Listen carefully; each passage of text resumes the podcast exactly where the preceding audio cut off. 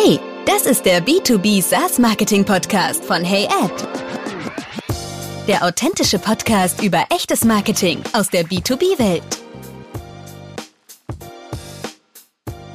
Hey zusammen, hier spricht Maximilian Eiden. Diesmal war Johannes Schneider zu Gast bei mir. Er ist Lead Product Marketing Manager bei Facelift und wir haben speziell über Produktmarketing gesprochen, was genau Produktmarketing wirklich beinhalten sollte, wie sich das sozusagen auch untergliedert in eine ganzheitliche Demand Generation Strategie und was die frühzeitigen positiven Erfolgssignale sind, dass man weiß, dass man nicht nur mit seinem Produktmarketing, sondern auch mit seiner Demand Generation Strategie auf dem richtigen Weg ist.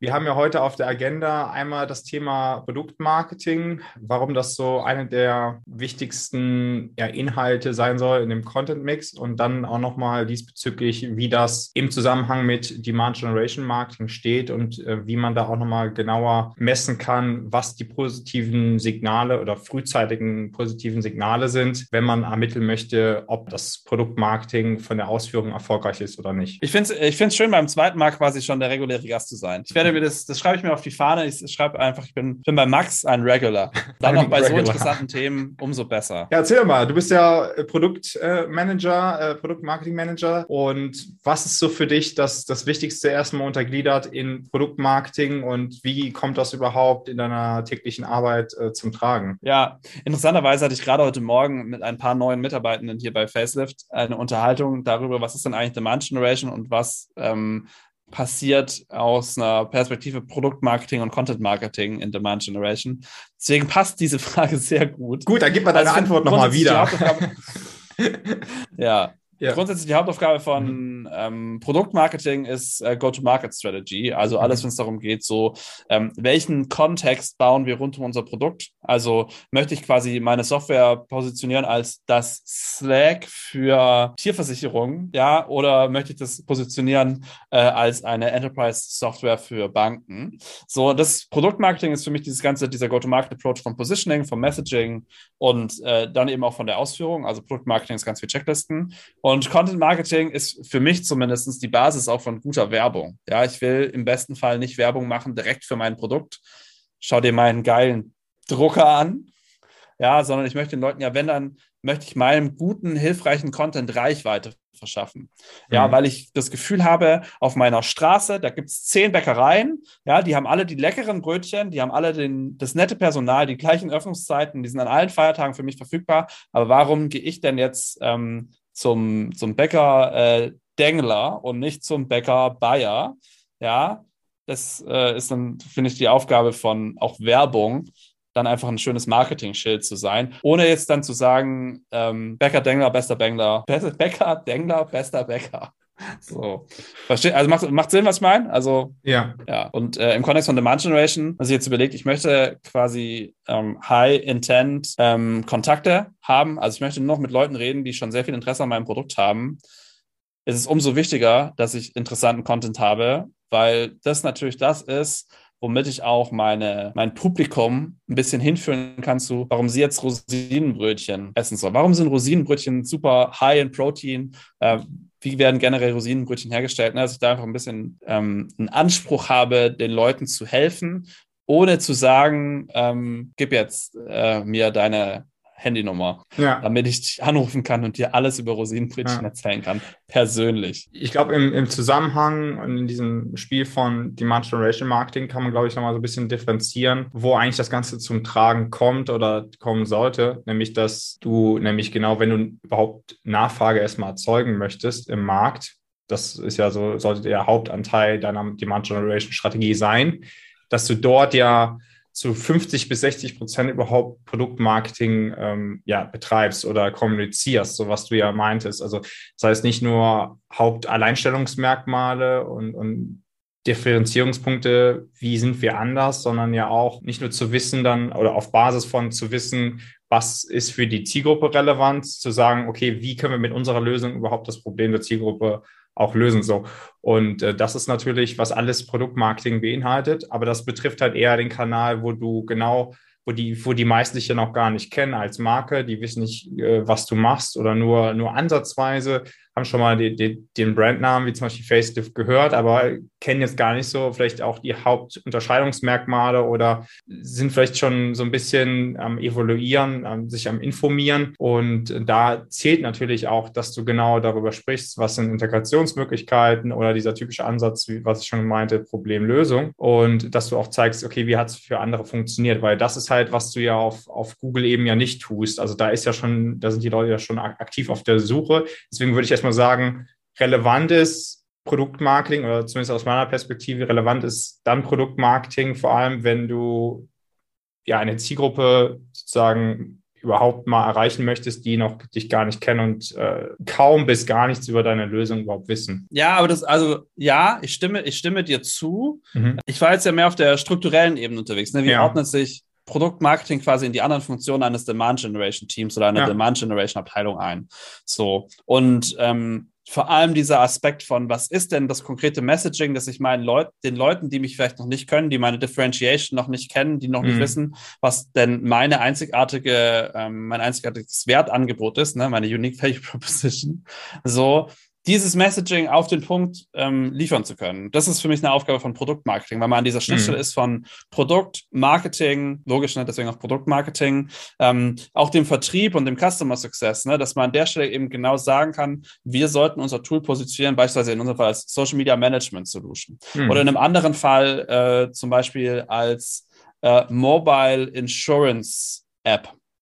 So, ne? Mhm. Diese Art von ähm, äh, Kernkommunikation. Das ist für mich dieser Produktmarketing, also aus der Perspektive des Kunden zu definieren, wonach suchen die Leute, was ist der mhm. ähm, Referenzrahmen, um den es geht. Mhm. So, aber wenn ich dich richtig verstanden habe, dann passt es ja auch damit zusammen, ne? Also absolut, ja. Es ist halt nur immer diese, ich, ich manchmal ähm, ist es halt so ein bisschen, dass die Manturation einfach als als einzelne Strategie äh, betrachtet wird. Und man muss halt, wie gesagt, so ein bisschen differenzieren zwischen der Nachfrage abschöpfen und das ist da, wo einfach schon sozusagen diese High-Intent, ja, potenziellen Käufer sind, weil die schon wirklich aktiv nach einer Lösung suchen und die kennen auch schon den, den Hauptumfang von, von einer Content-Management-Plattform, Social-Media-Management-Plattform so. Die kennen schon einfach die Kategorie, die wissen schon, was das beinhaltet, die sind jetzt nur noch am Evaluieren zwischen verschiedenen Anbietern so. Das ist wiederum aber, was du bei der, wenn du Nachfrage erstmal erzeugen möchtest im Markt, wo das größte Potenzial ja in deinem, in deinem Markt ist und wie du mit deiner Go-to-Market-Strategie auch in den Markt gehen möchtest, da ist halt einfach noch der Punkt, die kennen eventuell entweder überhaupt nicht die Kategorie, ja, je nach Marktumfeld, ja. oder ähm, die die kennen, eventuell haben wir schon mal gehört, die Kategorie, aber die sind sich ihres Problems ja selber nicht bewusst und ja. suchen gerade aktiv auch gar nicht nach einer Lösung. Und deswegen, die haben vielleicht dann im Laufe ihrer, ihrer tagtäglichen Arbeit, haben die mit gewissen Herausforderungen zu kämpfen und denken sich so, wenn es da so eine Lösung geben würde, das wäre super. Und dann kommst du mit deinem Produktmarketing immer wieder vorbei, ja, zum Beispiel über LinkedIn als als, als, als äh, Social Media Plattform mit deiner Kommunikation und dann kommst du ja überhaupt erstmal in die Stufe, dass dich jemand kennenlernt und äh, eine, ja. die Zielgruppe dich versucht zu evaluieren. Ja, ja, total. Das ändert sich mhm. sehr stark mit der ähm, Stufe, auf der mein Produkt oder die Kategorie schon ist. Ja, wenn ich jetzt quasi was, was keine Ahnung, ich würde jetzt mal behaupten wollen, dass irgendwelche äh, Krypto-Kreditkarten-Apps oder so, das ist so eine mhm. Kategorie, die ist vielleicht noch nicht so definiert. Ja, wohingegen jetzt ein Social Media Marketing Tool etwas ist, was schon nach einer Dekade, wo es das jetzt mindestens gibt, relativ klar ist, was der Umfang ist. So, ne? Ja. Das heißt, in, äh, in unserer Kategorie ist es viel mehr Aufgabe, die Unterschiede klar zu machen. Also mhm. nicht unbedingt den Leuten zu sagen, übrigens, es ist wichtig, ein Tool zu benutzen, ne, weil du brauchst ein Interface und es spart dir Zeit und so weiter. Das wissen alle. Das ist jetzt keine News mehr. Mhm. Aber zu sagen, hey, warum ist denn dieses Tool besser als dieses Tool? Ne? Was sind die Unterschiede? Was ist dein Use Case? Ist so sehr viel spezifischer. Ne? Ich vergleiche das bei uns auch immer gerne mit so Zahnpasta. Ich finde unsere Kategorie ist wie Zahnpasta. Das ist schon recht vergleichbar. Und andere Sachen, da ist man halt noch auf dem Level, dass man sich überhaupt noch nicht sicher ist. Ne? Zahnbürsten, äh, Zahnpasta, Zahnseife, was ist denn das Richtige? So, es hat sich noch nicht rausgestellt. Was mhm. ist denn die beste Lösung für dieses Problem. So, und äh, überhaupt ist Zähneputzen überhaupt wichtig. Ja, also mhm. haben wir uns mhm. darauf schon geeinigt, dass wir das jetzt hier überhaupt brauchen. Dann ist die Rolle von Produktmarketing eine andere. Dann ist es vielmehr das, was du gerade beschrieben hast, nämlich zu sagen, ähm, warum gibt es diese Lösung eigentlich überhaupt? Ne? Hast du denn nicht auch dieses Problem? Und das finde ich auch wiederum ganz spannend bei uns. Wir haben ja in, in der Plattform verschiedene Lösungen drin. Ja, und mhm. manche, wie das Publishen, ist total offensichtlich. Ja, wohingegen andere Sachen, wie zum Beispiel ich nenne es jetzt mal Multi-Level-Publishing, ne? so kompliziertere Unternehmensstrukturen, die auf verschiedenen Ebenen Posts machen müssen, da ist es manchen Leuten nicht so bewusst, dass sie da ein Problem haben, dass es, beziehungsweise dass es für dieses Problem auch eine Lösung gibt. Ja, die würden mhm. es gegebenenfalls auch nicht mal als das Problem definieren. Ja, die würden das Problem auch anders formulieren. Und da ist auch mal wieder die Kunst im Produktmarketing eben zu identifizieren, auf welcher Stage bin ich denn jetzt gerade. Ne? Wissen mhm. die Leute alle schon, was, was eine Zahnbürste ist? Oder fangen wir jetzt erstmal an bei, was ist das eigentlich in deinem Mund? So. Und wie evaluiert ihr das? Ähm, in welcher Stufe die sich befinden und äh, inwieweit die schon sich dort auskennen? Ja, es ist bei uns das super viel Marktbeobachtung. Ne? Also ja, über Social Media wird zum Glück ja viel geschrieben, äh, sowohl auf Blogs als auch in äh,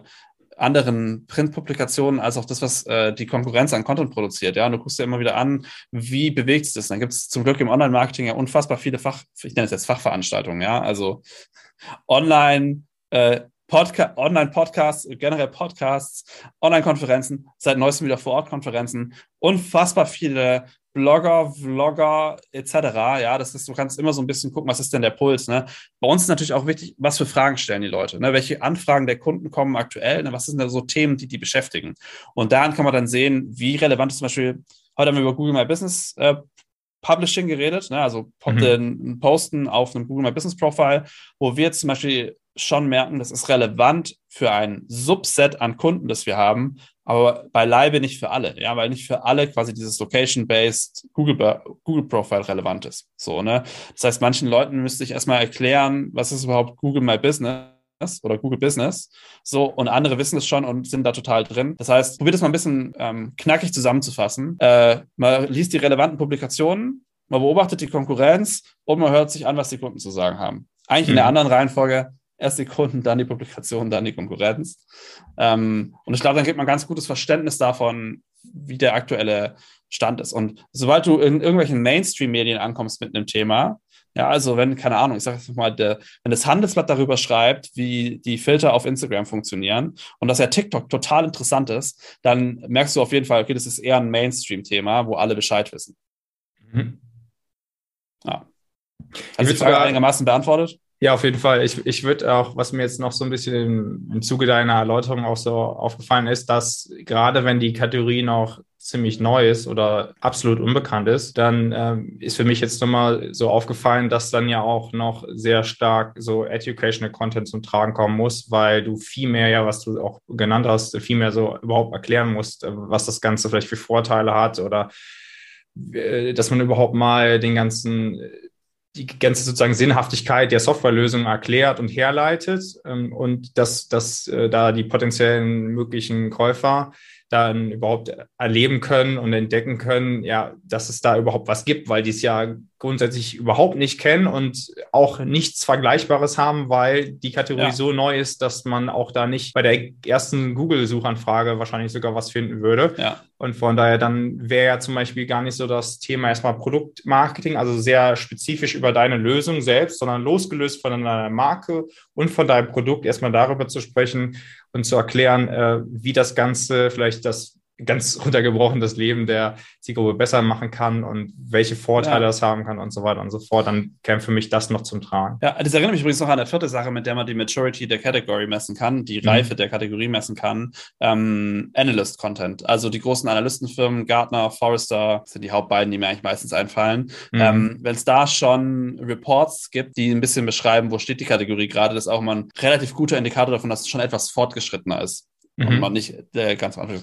Hast du Beispiele so aus deinem, aus deinen Kunden heraus äh, von, von Firmen, Organisationen, die noch relativ am Anfang stehen, also die, die eher so in dieser Pre-Product-Market-Fit-Phase äh, sind und eher noch überlegen, ja, wie kann ich denn guten Educational Content machen, der den Leuten erstmal ein Problembewusstsein schafft für das, was ich gerne lösen möchte? Vielleicht auch abstrakt. Also äh, bis jetzt waren es äh, immer Kunden, wo die Kategor Kategorie eigentlich so ziemlich bekannt ist, zum Teil dann auch die, die Konkurrenz ziemlich groß war, wie zum Beispiel dann als, als, als größte Konkurrenz irgendwie Microsoft oder mhm. auch ähm, die Kategorie etwas kleiner, aber so grundsätzlich war das schon bekannt. Aber genau, was du sagst, ist, dass überhaupt, dass man Produktmarketing und Educational Content, aber lass uns lieber bei äh, Produktmarketing auch bleiben, dass man das wirklich ganzheitlich umsetzt und dass man sich auch äh, sehr bewusst macht, was das eigentlich bedeutet für seine eigene Marketingkommunikation. Das ist,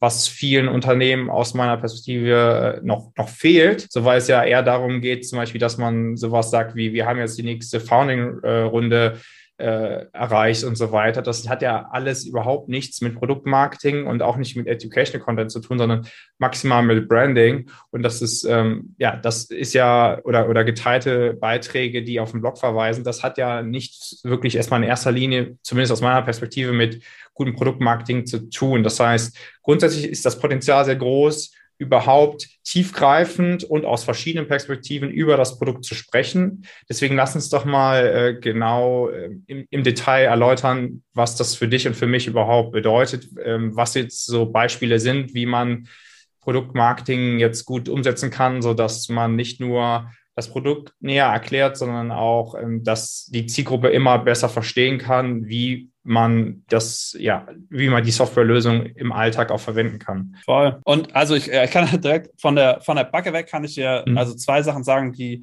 bei uns hier im Team regelmäßig aufkommen. Das eine ist immer wieder dieses Thema, die, die Mehrwerte für die Kunden formulieren. Ja. Mhm. Ähm, und dabei gleichzeitig, und das ist der zweite Punkt, trotzdem das Feature erklären. Ja, also ich will, ich, ich will immer eine gute Balance haben aus, generiere mehr Reichweite, indem du bessere Posts erstellst, zum Beispiel. Ne? Mhm. Mache deine Kunden glücklicher, indem du ihnen relevante Antworten gibst. Mhm. So. Und dieses, dieses Zusammenstellen im Produktmarketing und auch noch ein Punkt zu dem, was du äh, davor gesagt hast, ist, die Kunst im Produktmarketing ist aber dann auch in einer Konkurrenz, ähm, in, einer, in einer hohen Konkurrenz, das Produkt in so einen Kontext zu setzen, dass die, ähm, Konkurrenz kleiner wird. Ja, zu sagen, wir vergleichen uns gar nicht mit Microsoft, ne? wir machen nicht das mhm. Gleiche so. Ne? Man ja. könnte denken, das ist so, aber wir sehen uns eher im Frame von das da. Wir sind keine ähm, Tabellensoftware, wir sind ein interaktiver Canvas mhm. aus auch Tabellen, aber halt auch mehr zum Beispiel. Ja. So und ähm,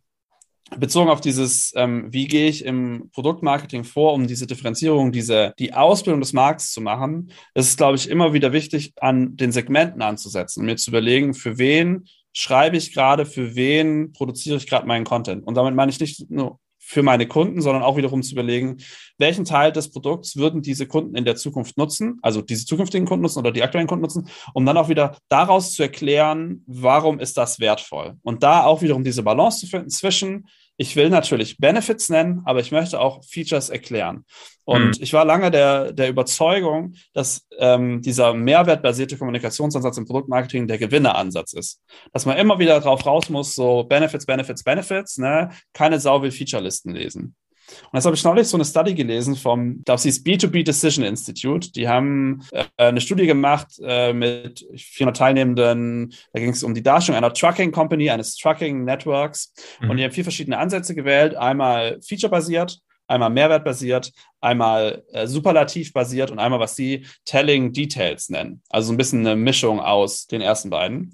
Und haben danach gefragt, was ist most credible, was funktioniert am besten, was würdest du am ehesten kaufen? Und es hat sich Benefits war nur das drittbeste, wo die Leute quasi fanden es nicht mehr credible, die fanden es nicht quasi, dass sie es danach verstanden hätten. Das Beste ist, das Feature relativ detailliert aus der Du-Perspektive zu erklären. Ne? Du wirst das einsetzen, um das zu erreichen, wenn du das und das machst. So ein mhm. richtig langer, langweiliger Satz, könnte man sagen, haben die Leute am meisten mitgenommen. Und das zweitbeste war eine Feature-Liste. Mhm. Ja, und warum eine Feature-Liste? Weil die Leute sich am ehesten vorstellen konnten, wie sie das benutzen. Und das ist auch die Kunst wiederum im Produktmarketing. Ich muss eine komplexere Problemlösung auf einen einfachen Satz runterbrechen, in dem sich die Leute vorstellen können, was sie dann später mit meiner Lösung machen werden in ihrem Arbeitsalltag. Ne? Mhm. Wenn du unsere App kaufst, dann kannst du morgen diesen Prozess schneller machen, indem du diese drei Knöpfe drückst. Dann sind die Leute so, ah, okay, das kann ich mir total mhm. vorstellen, das macht voll Sinn in meinem Arbeitsalltag. Das hilft denen quasi, diesen Kontext zu finden. Und genau in diesem Messaging bin ich dann auch wieder unterwegs, wenn ich mir überlege, was, ist, was will ich denn jetzt ne, was für ein Beispiel gebe ich, was für eine Referenz will ich geben. Mhm. So, ne? So nach dem Motto, wenn du Reichweite generieren möchtest auf Instagram, dann kannst du jetzt diese Karussell-Posts nutzen, die du auch in der Mobile-App zur Verfügung hast, um mit allen deinen Kollegen auf allen euren Profilen äh, zu performen. Mhm. Das ist ein bisschen aus dem Ärmel geschüttelt, aber ja. das ist, glaube ich, dann so die, die Kunst, wenn es darum geht, Audience, Audi ja, Audience-based Messaging hinzubekommen. Mhm. Ja, ich glaube, das ist auch so grundlegend so, dass das, das Wertversprechen ist ja nicht nur im Paid und Organic Content, sondern auch auf der Website. Und so grundlegend, dann das führt ja zurückzuführen auf, auf Zielgruppenverständnis, was, was, dass man weiß, okay, was ist überhaupt für die relevant, was wollen die wissen? Und ich glaube, so Feature-basiertes, deswegen ist wahrscheinlich auch so das Ergebnis dieser, dieser Umfrage, dass sowas wie Benefits und Features und so weiter, dass es, wenn man es sehr stumpf kommuniziert, wahrscheinlich sehr unternehmenszentriert rüberkommt und so, dass die Zielgruppe sich gar nicht damit identifizieren kann und gar nicht angesprochen fühlt, weil das nicht alles ähm, in, in dieser, sag ich mal, Key-Feature-Liste dann auch äh, das beinhaltet, was für, für, für die Zielgruppe jetzt gerade relevant ist, sondern da ist vielleicht auch wieder der Ansatz ganz gut, weniger ist mehr und da im Detail vielleicht eher über ein Feature zu sprechen und das ausführlicher äh, äh, zu beschreiben, weil man genau weiß, okay, das ist vielleicht wirklich das, das, das Kernelement des Problems der Zielgruppe und dass das andere vielleicht so ein netter Nebeneffekt ist, aber grundlegend jetzt gerade nicht so brandaktuell. Ne? Und das ist halt immer so, ähm, weswegen auch da die, die Abwechslung und der Mix gerade nur in dem Produktmarketing wichtig ist. Deswegen kann man ja auch einfach mal hergehen und zu sagen, meist, die meisten haben ja, sind ja in der Lage und haben die Möglichkeit, dass sie ja schon bestehende Kunden haben. Und somit können sie ja auch ihre Kunden fragen, was war für dich relevant? Oder kannst du vielleicht mal genau deinen Use Case in Form eines Videos oder dass du uns mal das äh, niederschreibst, Kannst du mal genau sagen, wie du unser Produkt äh, genutzt hast und warum du dich genau für unser Produkt entschieden hast? Und das ist ja genau, womöglich könnte es gut sein, dass es vielen anderen auch so ging. Und da ist es immer wieder das Erlebnis, dass sich da die Zielgruppe viel besser mit identifizieren kann, als zu sagen, okay, wir haben jetzt, wir sind schneller, wir sind besser, wir sparen Personal. Ja, das ist, das ist ja auch so eine Grundannahme, wo man denkt, okay, das ist erstmal so Hauptdifferenzierungspunkte, wir sind einfacher.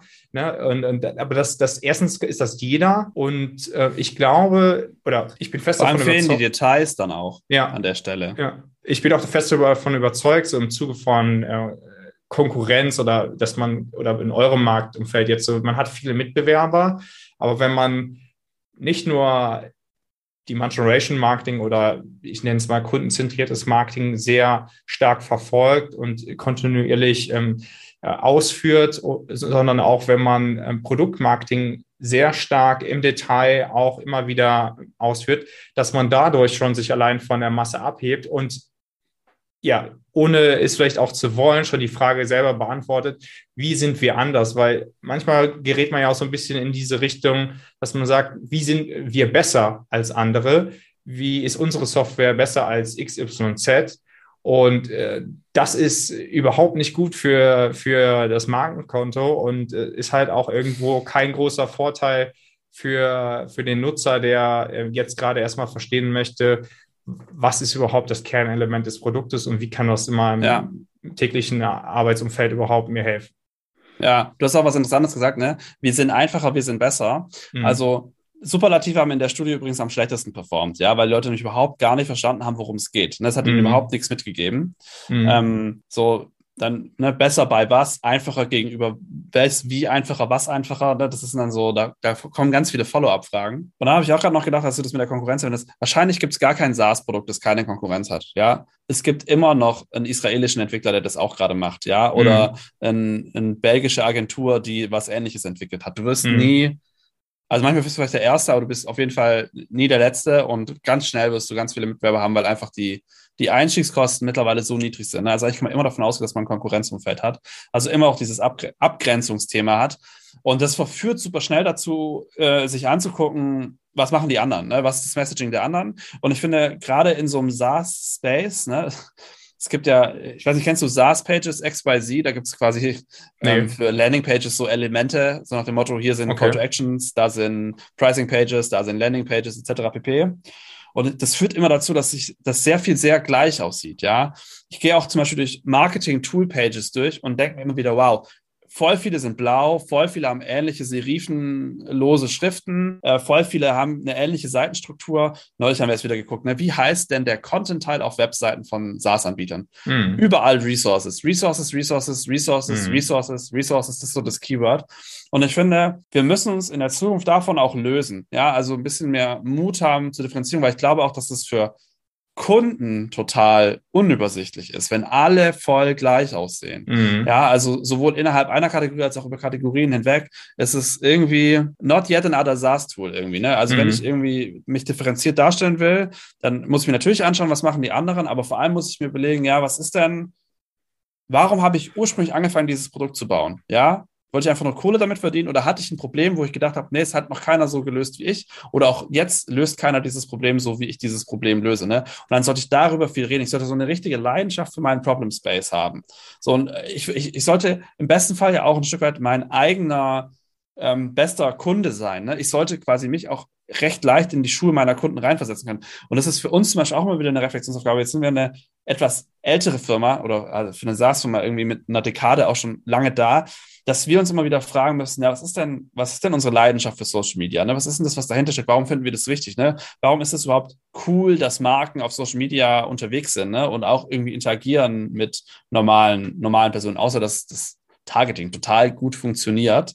Ja, warum ist das interessant? Ne? Ja, auch wegen zweiseitiger Kommunikation, ne? weil sich Markenorganisationen dadurch verändern können, wenn sie auf Social Media unterwegs sind, weil es ein kulturelles Phänomen ist. Also, long story short, ich glaube, während man sich angucken muss, was die anderen machen, ist es vor allem wichtig, sich anzugucken, was kann ich selbst besonders gut, ne, worüber mhm. möchte ich sprechen und dann darüber mit Leidenschaft auch zu schreiben und dann auch so zu schreiben, nicht in Superlativen, sondern in klaren Beschreibungen, welches Problem gibt es hier, hast du auch dieses Problem, hier ist, wie wir es lösen. So, ne, aus einer sehr. Ich, ich würde mal die, die These aufstellen oder die, die äh, Frage in den Raum stellen, was würde passieren, wenn du deine, deine Mitbewerber, deine Konkurrenz erstmal völlig außer Acht lassen würdest und so erstmal ähm, in den Markt reingehen würdest und äh, ja, Marketing betreiben würdest. Was, was wär, würde aus deiner Perspektive passieren? wenn du so vorgehst, anstatt anstelle von, dass du ganz wie gewöhnlich alle Mitbewerber erstmal betrachtest und dann wahrscheinlich auch einige Dinge von den Mitbewerbern adaptieren wirst. Ja, muss mal überlegen. Also, ich glaube, man würde sehr viel mehr aus sich selber heraus kommunizieren. Also man würde weniger sozusagen das sagen, was was man dann denkt, was erwartet wird. Mhm. Man würde wahrscheinlich tatsächlich die äh, Problemlösung aus dem Produkt auswählen, wo man jetzt sieht, das ist das, wofür die meisten Kunden uns benutzen. Ne? Mhm. Also würde, man, man, hätte viel mehr Ehrlichkeit mit sich selber, weil man einen anderen Referenzrahmen nutzen würde. Man würde halt hergehen, so was sind meine zehn Lieblingskunden? Was benutzen die? Okay, basierend darauf würde ich, davon will ich mehr, darauf basiere ich jetzt das Messaging. Mhm. Um dann festzustellen, okay, meine Startseite sieht jetzt zwar ähnlich aus wie vorher, aber ich habe andere Highlights gesetzt. Mhm. Ja? Und ich mache immer noch ähnlichen Content, ja, aber ich mache ihn mit ähm, einem anderen Blickwinkel. So, ne? Ich mache meine Überschriften beispielsweise anders oder ich, ich, ich frame das viel mehr nach meinen Kunden und nach meinem Marktsegment und dem, wie mein Produkt gerade genutzt wird und viel weniger nach dem, ja, man, man trennt sich so ein bisschen ab von der Mode. Ne? Was würde ich anziehen, wenn ich einfach anziehen würde, was ich will? Mhm. also in der, in der Praxis geht es natürlich nicht. Ne? Also Was bist du automatisch? Du bist anders als die anderen, weil du nicht darauf achtest, sondern du ja, oder auch nicht. Trend. Ja. Oder auch nicht. Ne? Aber das machst du ja sowieso schon, dass du eigentlich, wenn du schon die Mitbewerber betrachtest, dass du sowieso schon etwas adaptierst, weil ich finde das ist auch ein sehr guter Punkt, dass du sagst, okay, das Layout von vielen SaaS-Unternehmen ist sehr ähnlich. Und ich glaube, ein Punkt, den man immer wieder unterschätzt, ist, wenn man das tut, dass man seine Mitbewerber ganz stark unter die Lupe nimmt, ist, dass, dass man sehr wahrscheinlich irgendwas adaptieren wird, nur die Frage ist, wie lange macht das dein Mitbewerber schon? Und wahrscheinlich schon länger. Das heißt, wenn du überlegst, damit anzufangen, also ganz speziell jetzt, wenn du irgendwie entdeckst, okay, XY-Mitbewerber hat irgendwie diese Event-Strategie oder diesen Content, diese Content-Strategie, das wollen wir jetzt auch adaptieren, das gefällt uns sehr gut. Wie lange macht ihr das schon? Vielleicht sogar schon Jahre. Das heißt, wenn du damit anfängst oder allein schon überlegst, damit anzufangen, bist, ist es eigentlich schon zum Scheitern verurteilt, weil der viel weiter ist als du. Also grundsätzlich diese, dieser Ansatz, wie ist man anders, ohne dass man erstmal die Konkurrenz mit einbezieht. Ähm, das wäre so mein Ansatz so grundsätzlich. Ja, und wie viel, wie viel Unterschiedlichkeit brauche ich auch? Ich bin ein großer Fan mhm. von Everything's a Remix. Ne? Also mhm. es, jede neue Idee ist eine, sind mehrere alte Ideen neu zusammengesetzt. Ja. Ähm, das heißt, ich brauche auch diese, ich nenne es jetzt sogar mal Inspiration ne, von dem, was andere machen. Ja. Und ich muss dann aber eine sehr bewusste Abgrenzung betreiben zu, was will ich denn wirklich. Ne? Also mhm. ich will nicht einfach nur ähm, eine bestimmte, sag ich einfach mal ein Feature auf meine Seite schreiben, weil alle anderen haben es auch draufgeschrieben. Mhm. Ne, ich will es draufschreiben, weil mir das wichtig ist, weil ich denke, dass das für meine Kunden relevant ist. So. Ja. Und ich will herausstechen in, durch meine Einzigartigkeit und ich möchte aber auch nicht verschreckend anders sein. Ja, ich will jetzt nicht auf Mhm. einmal eine Website im 90er Jahre Design haben, ne, mit HTML und Dancing Hamsters so, ne? Ja. Also das wäre schon wieder so strange, da würden die Leute vielleicht eher gucken, aber es gibt ja auch schon gewisse Gewohnheiten, die die, Mhm. die Leute haben, ne? Das ist so, gehst irgendwie heutzutage in einen Coffeeshop rein und die sagen dir, ähm, to go machen wir nicht. Gibt es nur zum, ja, aber das ist ja fast schon wieder interessant, ne? Mhm. Kaffeeladen, wo du nur da trinken kannst, ist fast schon wieder cool. Mhm. Naja, aber ich glaube, also der, der Punkt ist klar, ne? Also Ja. das, und ich glaube, das ist generell so eine, eine, eine Sache im, im Produktmarketing oder im Demand Generation generell, dass man, man darf sich nicht davor scheuen, so eine Paradoxie, so eine Para Paradoxe äh, auszuhalten. Ne, und zu Mhm. sagen, ja, es gibt sowohl als auch, ja, ich muss mich im Rahmen meiner Konkurrenzsituation bewegen und ich muss einzig, einzigartig sein. Ich möchte Ja. in den Schuhen meiner äh, Kunden denken und ich möchte aber auch ihnen ein bisschen was aufdrücken. Ja, Mhm. also ich möchte sie ein bisschen schubsen in meine Richtung. Ja, Ja. also und äh, aus diesen Gegensätzen entsteht eine ganz angenehme Energie, ne, weil die einen immer nach vorne treibt, wenn man immer wieder entscheiden muss, das oder das, das oder das, Ja, ne? ja. Und wie viel davon, wie viel hiervon.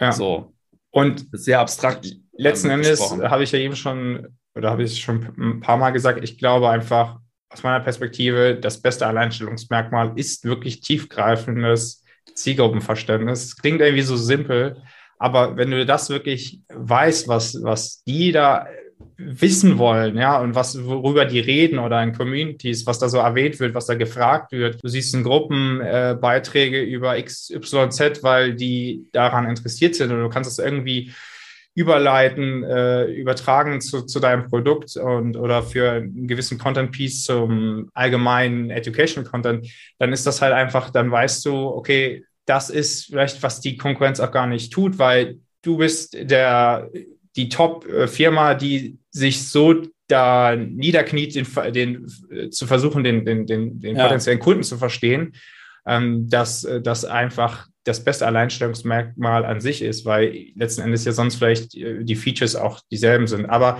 vielleicht zum, zum Thema im Zuge von Demand Generation, wie man. Ich habe dazu eine Follow, Ja. äh, doch eine Follow-up-Frage, bevor Ja. du die nächste Frage stellst. Und zwar, woran merke ich, dass ich das hinbekomme als Genau, darauf wollte ich jetzt eingehen, nämlich genau die positiven Signale, die sozusagen gerade für mich im Demand Generation Marketing, was ja sozusagen auch Produktmarketing beinhaltet oder auch und Branding und so weiter, ähm, was die positiven Signale sind, dass du halt schon sehr früh weißt, ob dein Content, ob dein Marketing überhaupt grundsätzlich funktioniert. Und das, das erste Signal ist eigentlich plattforminterne Signale. Also das heißt erstmal grundsätzlich, was sagen die Leute über dein Content, ähm, über das, was du im Marketing betreibst? Kriegst du Direct Messages, ähm, so wie ich das häufig auch bekomme als Beispiel? Ich will mich jetzt äh, hier nicht äh, selber loben, sondern nur mal als Beispiel, dass ich ähm, häufiger mal positives Feedback bekomme über eine LinkedIn Direct Message, dass sich einfach Leute bedanken über den Podcast grundsätzlich. Und dann weiß ich einfach, dass das zum Beispiel gut ankommt und gut funktioniert. Oder ähm, zum Beispiel, wenn deine Beiträge geteilt werden, äh, wenn äh, oder sowas wie nutzerzentrierte Inhalte, das heißt, jemand schreibt über, über deine Marke, über dein Produkt etwas oder manchmal sieht man auch zu bekannten Whiteboard-Software-Plattformen, sieht man auch so Vergleiche von Nutzern erstellt. Dann haben die zwei verschiedene Anbieter und dann sagen die, das ist hier der Vorteil, das ist hier der Vorteil das ist ja, das ist einfach das direkte Signal für, für ein Unternehmen Ja. aus meiner Perspektive, was erstmal funktioniert und was nicht. Und ganz runtergebrochen, ob das jetzt organischer Content ist oder bezahlter Content, da würde ich ähm, als Hauptsignal das erstmal so sehen, das sogenannte qualitative Engagement. Das heißt, wer interagiert grundsätzlich mit deinem Content? Und da weißt du ganz genau, zu 100 Prozent, sind das jetzt nur die Kollegen und Kolleginnen oder sind das wirklich Personen aus der Zielgruppe? Das habe ich immer wieder bei verschiedenen Kunden,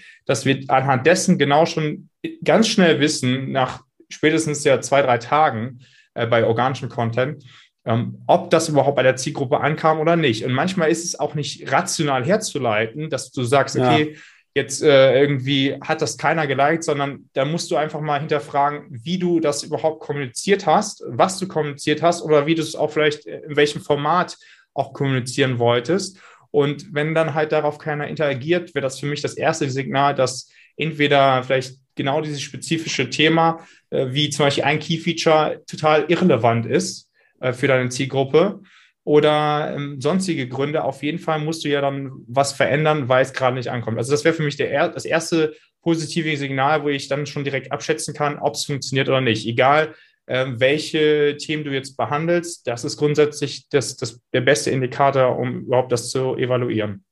Glaubst du, dass das rein organisch funktioniert? Also, meinst einfach LinkedIn-Content zum Beispiel? Ja, sowohl als auch. also, wenn ich mache Paid oder mach quasi, Ja. ja, also, oder einfach geboostete Posts, ne? Also, Ja, genau. ich glaube schon, ich glaube schon an Anschubfinanzierung. Ja, ich glaube, man muss ein bisschen Geld auf Posts legen, wo man was messen möchte.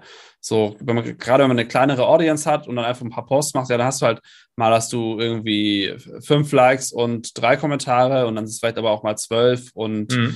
13 Kommentare, aber du hast ja selten so eine Nummer, dass du auf einmal 300 Kommentare hast und irgendwie, ich weiß nicht, 150, 300, Ja. 400 ähm, Reactions. So, Ja. ne? Also, und wenn du das aber erreichen willst, dann musst du halt das Ding einfach bewerben, damit du mehr Leute, erstmal initial mehr Leute erreichst, um dann auch sehen zu können, okay, interagieren die mit meinem Content. Das kommt auf den Account an. Also das kann, würde ich jetzt so nicht grundsätzlich äh, äh, sagen oder äh, ähm, genauso befürworten, sondern ich würde sagen halt grundsätzlich ähm, auch wer hat was kommentiert oder hat man überhaupt kommentiert und beste Indikator ist ja auch, wenn jemand dann schon dein, dein Content-Piece ähm, geshared hat. Also das ist für mich so das besiegelt das Ganze, dass das wirklich gut ankam, weil man es noch weiterleiten möchte und dann das ist ja, fällt ja alles dann schon, was danach folgt, unter die Kanäle, die keine Attributionssoftware in der Welt überhaupt äh, das ermitteln kann, dass es dann weitergeleitet wurde, vielleicht in einer internen Slack-Community an den zum Beispiel CMO oder so weiter oder Marketing Manager.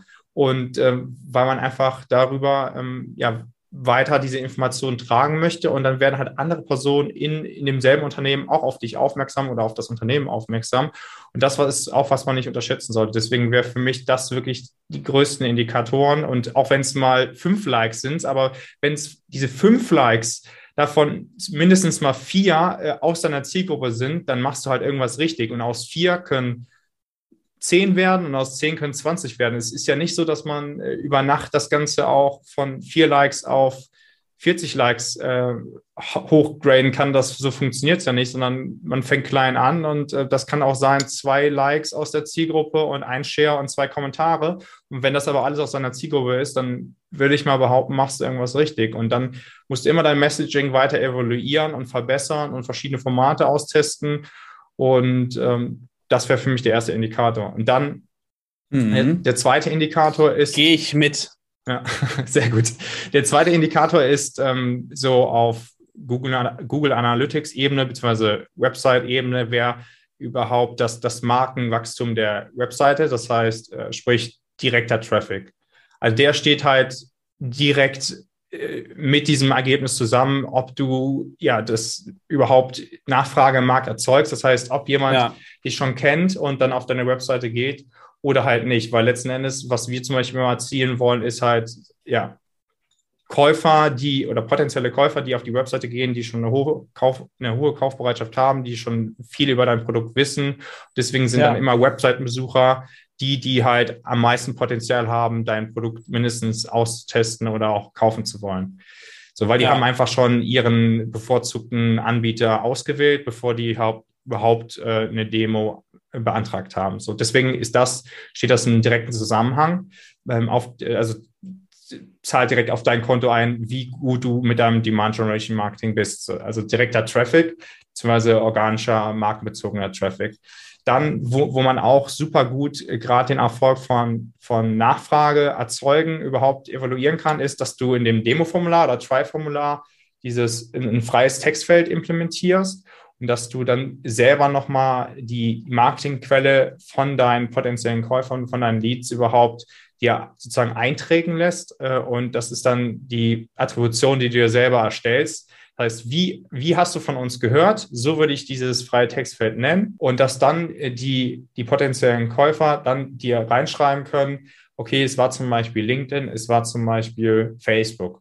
Und somit kannst du erstmal überhaupt evaluieren, wie gut gerade zum Beispiel deine LinkedIn-Strategie funktioniert.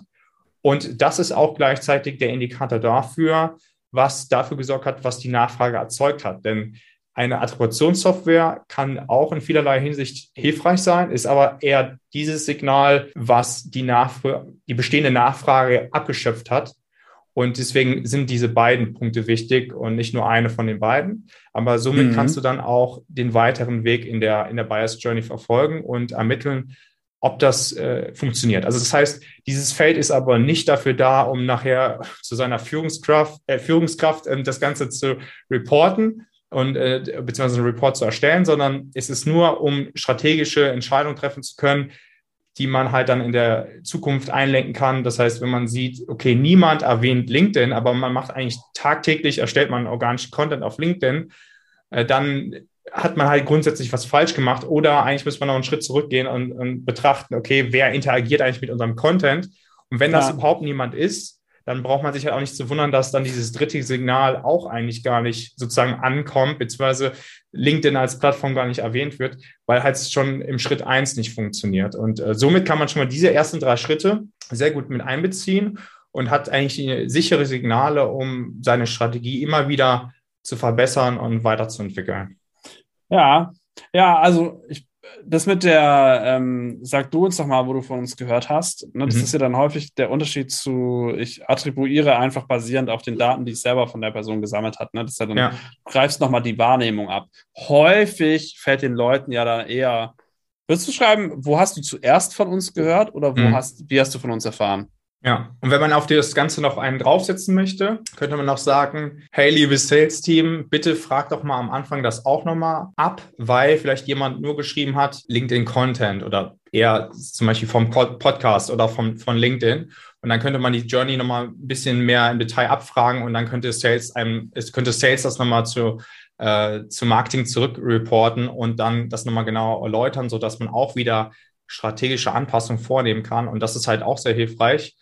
Und zudem, das wäre jetzt äh, der vierte Punkt, dass man auch grundsätzlich als Marketing, und das ist ja auch, was die Demand Generation ja beinhaltet, dass man grundsätzlich ja zwischen Marketing und Sales ein, ein, gutes Alignment hat, dass man an einem Ziel arbeitet. Ich will jetzt nicht so ins Detail gehen, aber das ist ja auch so ein bisschen, zumindest aus meiner Perspektive, was der Unterschied ist zwischen Lead Generation und Demand Generation und äh, dass man evaluiert, okay, liebes Sales-Team, wie gut sind denn die Leads, die ich aktuell euch bringe, äh, die wir euch bringen?